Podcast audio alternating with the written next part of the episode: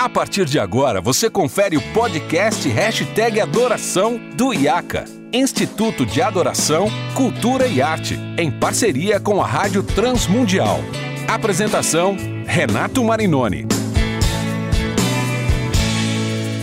Olá, seja muito bem-vindo a mais um episódio do Hashtag Adoração, episódio número 121. Eu sou Renato Marinoni e você já sabe, esse podcast é produzido pelo IACA, Instituto de Adoração, Cultura e Arte, e pela Rádio Transmundial. Hoje nós vamos dar continuidade ao nosso papo começado no episódio anterior, então se você não ouviu o episódio anterior, eu recomendo que você pare esse episódio por aqui, na sua plataforma preferida, vá lá, ouça o episódio 120 para você entender o começo dessa conversa, porque hoje nós vamos dar continuidade a essa conversa tão legal que tem a ver com tudo, todo esse interesse renovado por Israel, infelizmente motivado por essa guerra terrível, atroz, e que nós temos orado para que cesse e que vidas inocentes sejam preservadas. Mas com tudo isso, muita coisa tem sido falada, dita, ensinada sobre Israel, e de alguma forma eu também gostaria de contribuir nessa perspectiva da adoração bíblica que nós herdamos de Israel e como isso aponta para a missão da igreja na parte de adoração e daquilo que nós esperamos. E eu resumindo aqui o que a gente disse no episódio passado, a gente falou sobre a ideia de que toda a história da revelação pode ser entendida em termos da habitação de Deus no meio do seu povo.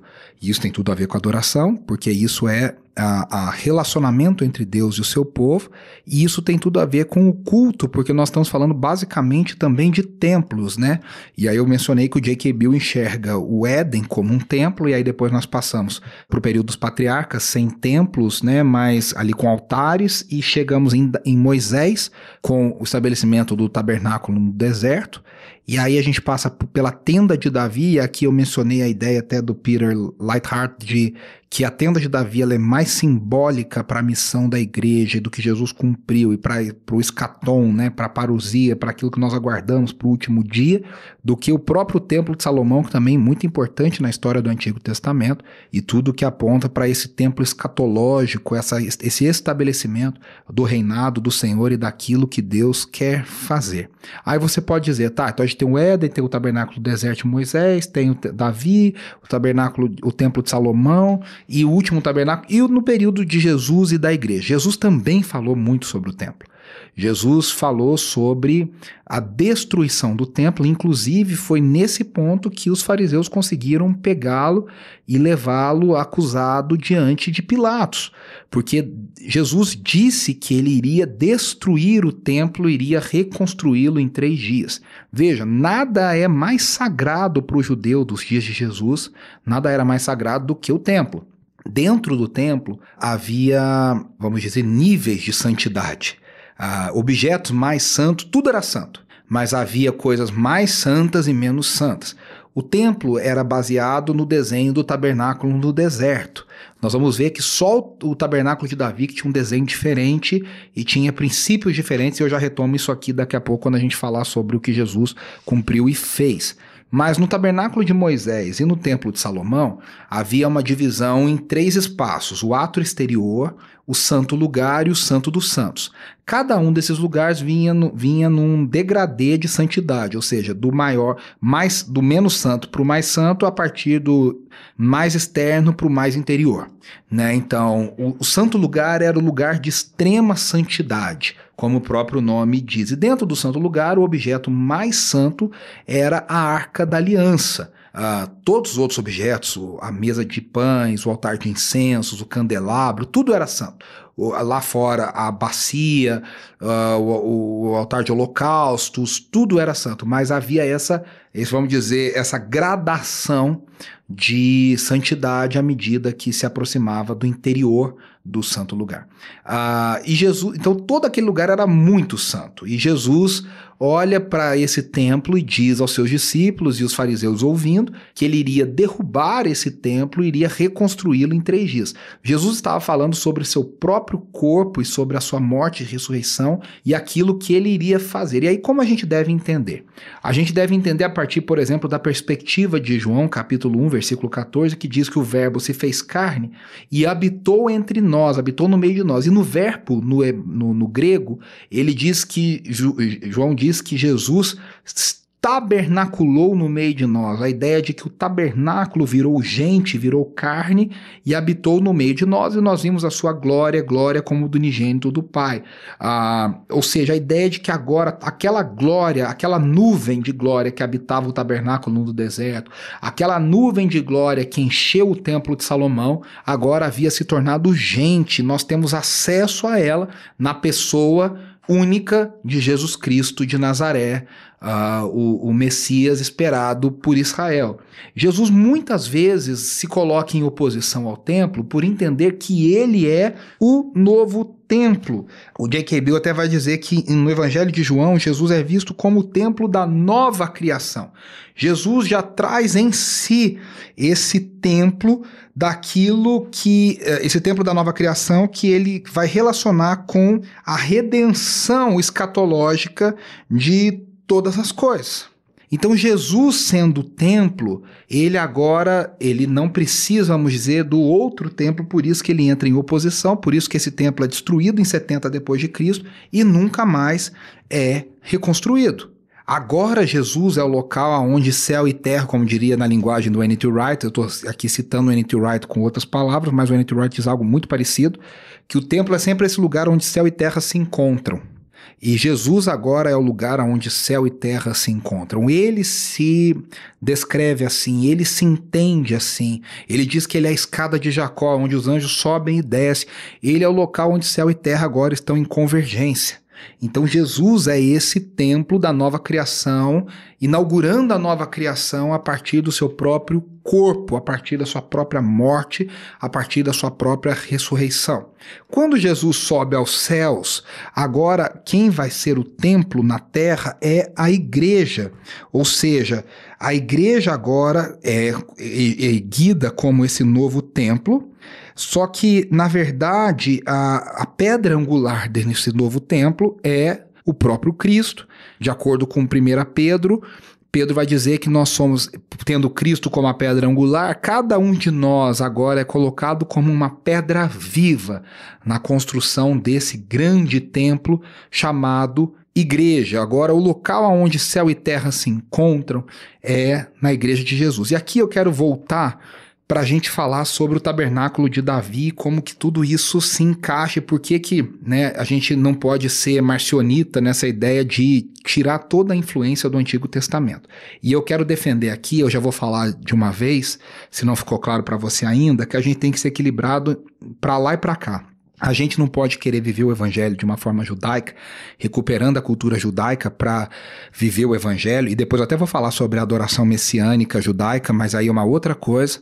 Mas a gente também não pode excluir e apagar totalmente a influência da cultura judaica, a influência daquilo que Deus fez, da revelação de Deus a Israel e do legado que Deus deixa para nós como igreja, através da, da missão que Deus nos dá, da missão herdada de Israel e daquilo que Deus fez e fará em Israel. Então eu disse que o tabernáculo de Davi, e aqui eu cito Peter Lightheart, ele, ele foi único na história de Israel na atribuição de Sião como lugar da habitação divina, agora nos Salmos, nos profetas.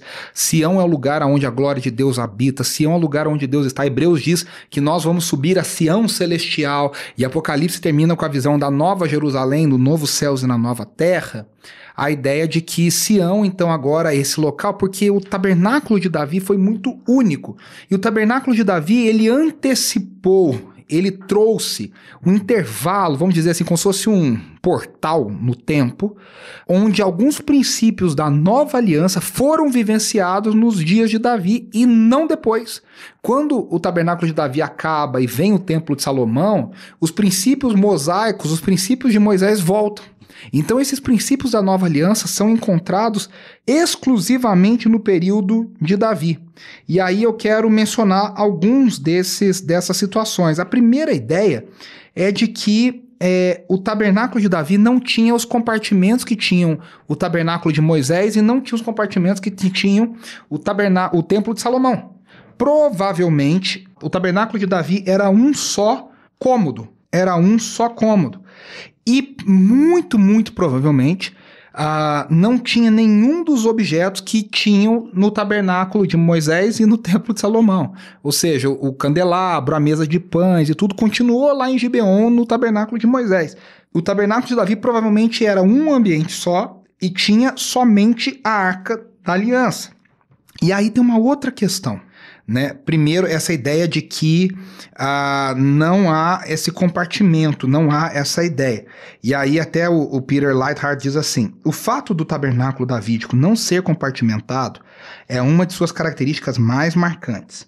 De acordo com Hebreus 9, na versão Almeida Revista atualizada, né, a ARA, a divisão do tabernáculo mosaico em uma primeira tenda, o santo lugar, e em uma segunda tenda, o santo dos santos, era uma parábola arquitetônica a respeito da condição de Israel debaixo da antiga aliança. O que diz Hebreus 9, do 8 a 10, na versão revista atualizada. Dando nisto a entender o Espírito Santo que ainda o caminho do santuário não estava descoberto enquanto se conservava em pé o primeiro tabernáculo que é uma alegoria para o tempo presente em que se oferecem dons e sacrifícios que, quanto à consciência, não podem aperfeiçoar aquele que faz o serviço, consistindo somente em comidas, bebidas e várias abluções e justificações da carne, imposta até o tempo da correção. Então a ideia é que Israel estava fora da presença de Deus e tinha um lugar que era dentro da presença de Deus. Agora, Davi ter um espaço só como diz aqui o próprio Pira, ele diz: o fato de que a tenda de Davi não era dividida e não tinha uma primeira tenda sugere que o caminho para o santo lugar havia sido aberto na época de Davi. A ideia de que o caminho para o santo lugar foi aberto pelo sangue de Jesus, e é claro, futuramente apontando para isso que aconteceria. A segundo, o segundo ponto muito interessante no tabernáculo de Davi, eu falo isso há bastante tempo, é que ah, os levitas designados por Davi, e eu não vou nem entrar nessa discussão aqui, a gente já tem um episódio falando sobre isso, né? Que nem todo levita era músico, nem todo levita era exclusivo para trabalhar no tabernáculo, nem todo levita. Isso aqui foi um período muito curto e muito pequeno em representação, em comparação com todo o todo dos levitas e tudo que acontecia. Então, essa é uma outra questão. Mas esses levitas que foram designados músicos para ministrar diante do Senhor na arca, no tabernáculo de Davi, eles ministravam diante da arca sem separação. Aqui que é a grande, a grande coisa, né? Porque os sacerdotes no, no, na lei de Moisés, nos sacrifícios de Moisés, nunca, nunca, nunca se colocava diante da arca assim, de forma direta, do jeito que queria. Isso era acontecia só uma vez por ano, de uma só forma. Então, é, é, aqui não várias e várias vezes se falava sobre a ideia de que eles adoravam diante da arca, diante da arca, diante da arca. Então, a ideia de que o, o, o, era um acesso diferente à presença de Deus e, a presen e aqui simbolizando a posição de Davi apontando para o descendente de Davi. O descendente de Davi, que seria, de acordo com J.K.B., o novo Adão, o próprio filho de Deus, que agora Davi, esse novo Moisés, tem esse acesso à presença de Deus, e o filho de Deus teria, claro, esse novo acesso à presença de Deus. A presença de Deus. Então, Aqui, ó, o, o, Peter até escreve assim: as promessas da restauração do reino de Davi incluem a promessa de uma adoração davídica sendo restaurada, e as promessas de restauração da adoração davídica incluem a promessa de um reino davídico sendo restaurado. E agora, dentro dessa arquitetura, dentro dessa ideia, a, a ideia de que a, todas as nações da terra têm acesso à presença de Deus, têm acesso à presença de Deus. Então ele fala assim, ó aqui ele até cita aqui o, o, Peter Lightheart. Embora os gentios pudessem sacrificar no pátio do tabernáculo de Moisés, o sistema como um todo representava a divisão entre judeus e gentios. Em contraste, o fato de que a tenda de Davi não tinha divisões sugere que seria mais acessível a participação dos gentios. A remoção do véu que a separava não significava apenas maior acesso à presença de Yahvé, mas também acesso a diferentes tipos de pessoas.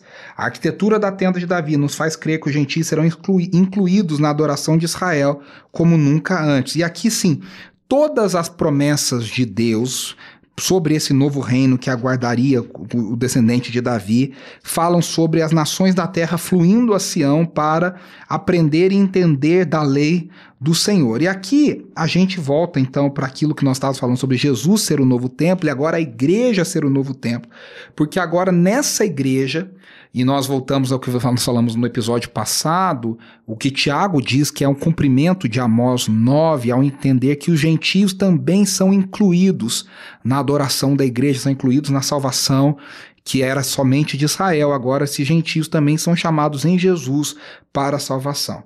Gente, tudo isso aponta para dizer o seguinte: que há muitos pontos que a gente deve entender quando a gente pensa na adoração da igreja. Tudo que Cristo fez mudou, como diz o David Peterson, significativamente aquilo que Israel fazia. Porque aquilo que Israel fazia era uma sombra, como diz o livro de Hebreus, que apontava para algo que Cristo ainda iria fazer. Nós estamos agora do lado de cá, Cristo já fez. Então, muitas coisas não precisam mais ser feitas, muitas coisas encontram seu cumprimento em Jesus. O véu já foi rasgado, o sacrifício já foi oferecido. Mas aqueles princípios que foram lançados em Israel, no Éden, no, no, tabernáculo do deserto, no templo de Salomão e principalmente no tabernáculo de Davi, permanecem para que nós entendamos aquilo que Deus quer fazer na adoração do seu povo e como Deus quer habitar no meio do seu povo. Então, essa ideia da, da presença, da glória, da oferta, do sacrifício, da santidade, esses princípios permanecem só que eles são cumpridos diferentemente na adoração da, da igreja quando nós entendemos o que Cristo já fez. Por que a gente não oferece sacrifício? Porque Cristo já ofereceu o sacrifício perfeito. O que, que nós fazemos? O apóstolo Paulo diz em Romanos capítulo 12, versículo 1 e 2. Agora nós oferecemos a nós mesmos como sacrifícios vivos diante do altar do Senhor. E a Hebreus vai dizer que nós somos o próprio altar, nós somos o próprio sacrifício, onde nós oferecemos as nossas vidas ao Senhor. Então a gente vai interpretando, entendendo essas ideias, a gente vê a própria questão do dia do sábado, e até recentemente eu preguei sobre isso, a gente deve preservar a ideia do descanso, mas o Senhor Jesus, ao ressuscitar no domingo, a igreja primitiva já entendeu que agora o dia de adoração, o dia de celebração é o dia de domingo, é o dia dedicado à adoração do Senhor, é o dia da, da, da ressurreição. Então o próprio Jesus agora ele cumpre o sábado, ele, vamos dizer, ele, ele vem vence o sábado ao cumprir o que o sábado significa, porque nós encontramos o nosso descanso em Jesus. E, e a gente vai olhando para o tabernáculo e a gente vê várias coisas que são apontadas em Jesus e são cumpridas em Jesus, aquele que nos manifestou a glória do Deus que habita entre os querubins. A gente vê, por exemplo, a questão, e eu lembro né, que isso ficou muito marcado na minha pregação sobre a Arca da Aliança.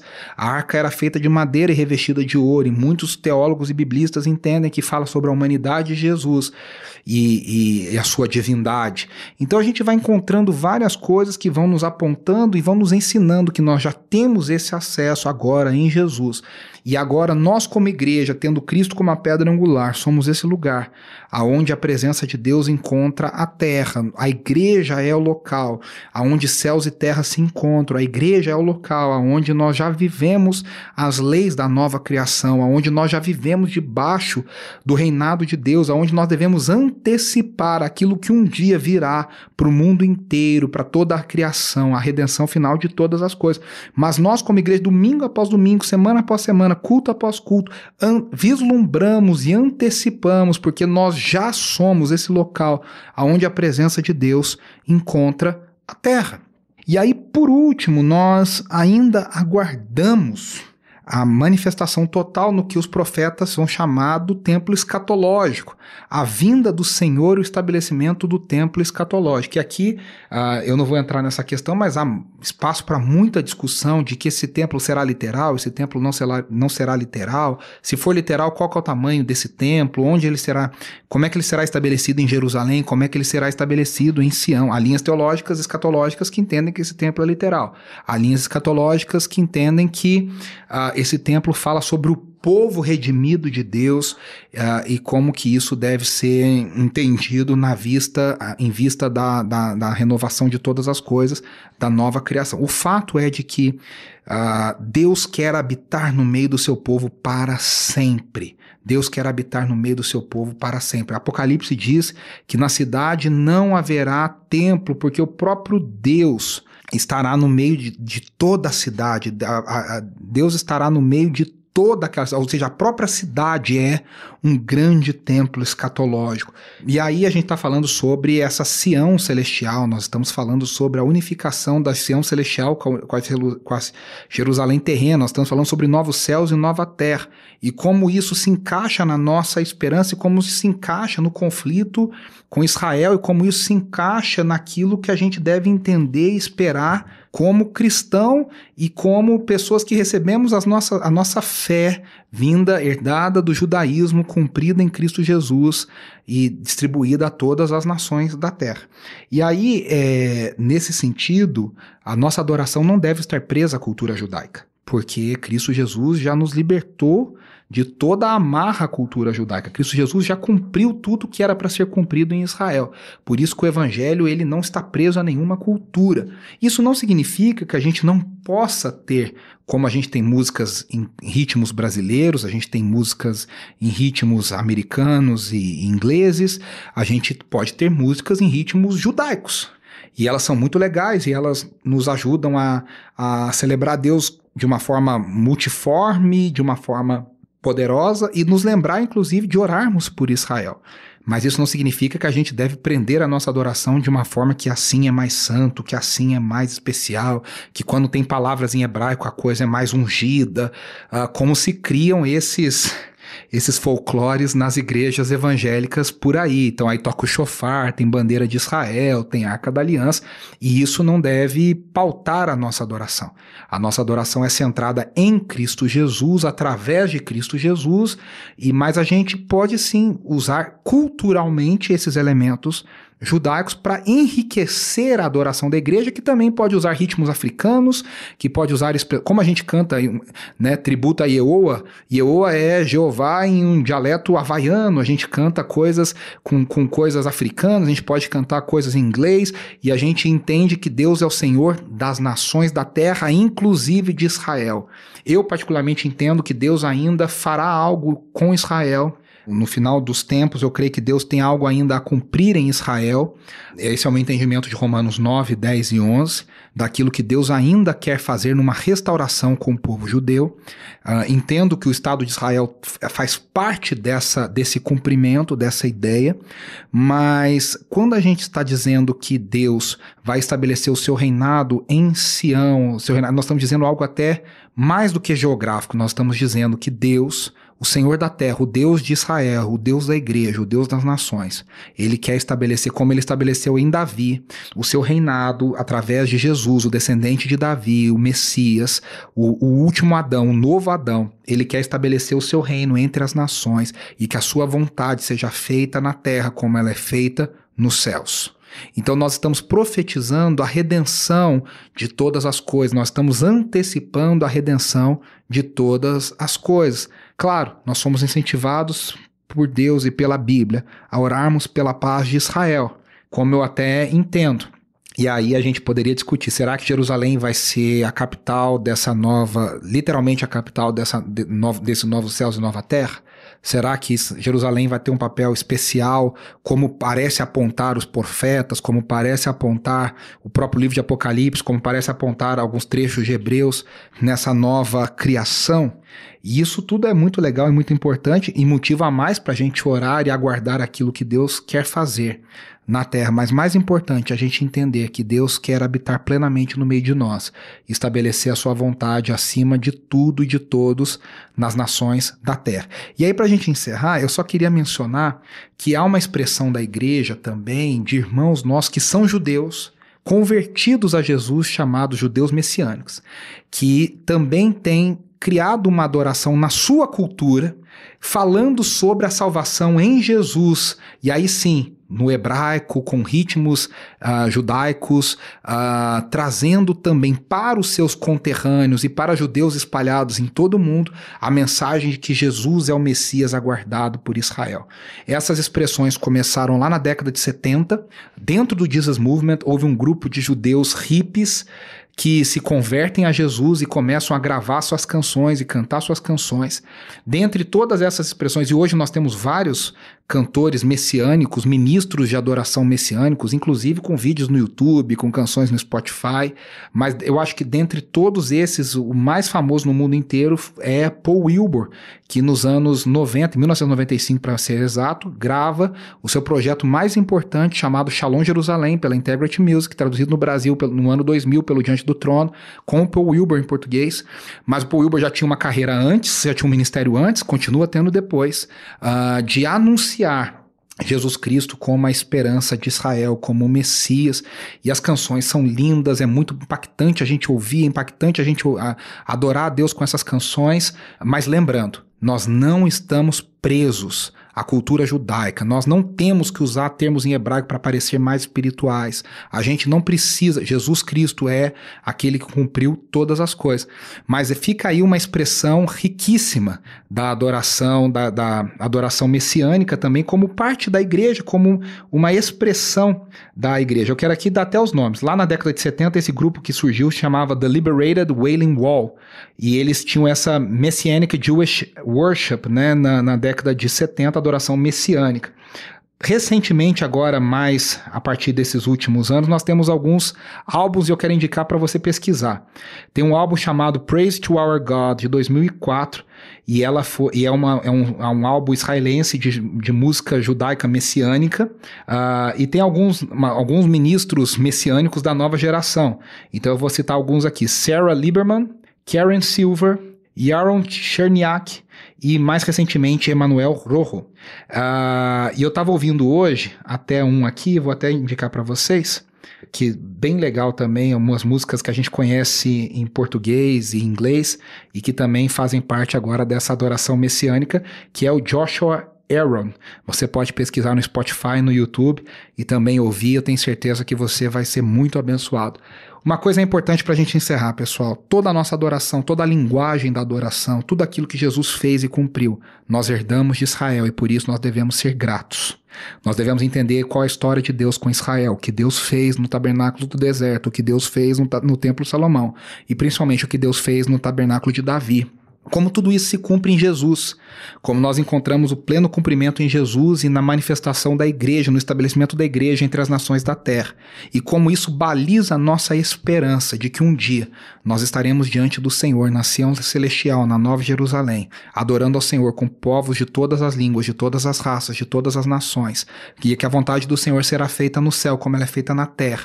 E aí isso deve nos motivar a orar pela missão da igreja, a cumprir a missão da igreja, orando pela paz de Israel e para que todas as nações sejam salvas, inclusive em Israel, alcançando a esperança em Jesus. Fica aqui o meu incentivo para você. Um grande abraço e a gente volta na semana que vem com mais um episódio. Até semana que vem, gente.